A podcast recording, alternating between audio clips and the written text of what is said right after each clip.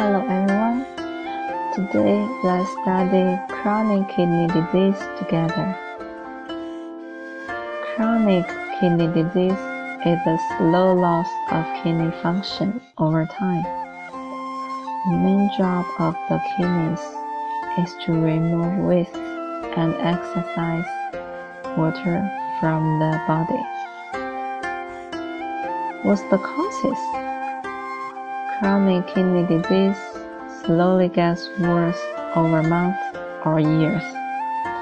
You may not notice any symptoms for some time. The loss of function may be so slow that you do not have symptoms until your kidneys have almost stopped working. The final stage of CKD is called end-stage renal disease. At this stage, the kidneys are no longer able to remove enough waste and excess fluid from the body.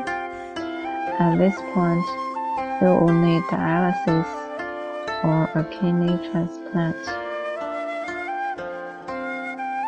Diabetic and high blood pressure are the two most common causes and account for most cases. Many other diseases and conditions also can damage the kidneys. For example, some toxic, toxic chemicals or some injuries or kidney stones, an infection or the problems with the arteries feeding the kidney, or some medicines such as pain and cancer drugs, or other kidney diseases. CKD also leads to a buildup of fluid and waste products in the body. This condition affects most body systems and functions, such as hypertension, low blood cell count, and the early symptoms of CKD are the same as for many other illnesses. These symptoms may be the only sign of a problem in the early stages. May include lost appetite, general ill feeling and fatigue, headaches, itching and dry skin, weight loss without trying to lose weight,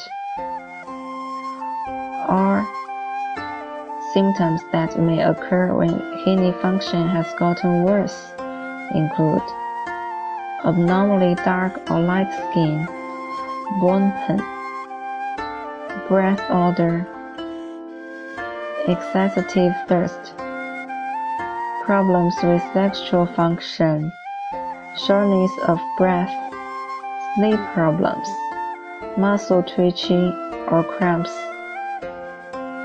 swelling uh, on face or feet or legs, vomiting, often in the morning. So if you feel uncomfortable, you must um, to go to the hospital earlier and you can do the blood or urine test to check whether you have some kidneys or not. The earlier you find the problem, the better treatment you will get.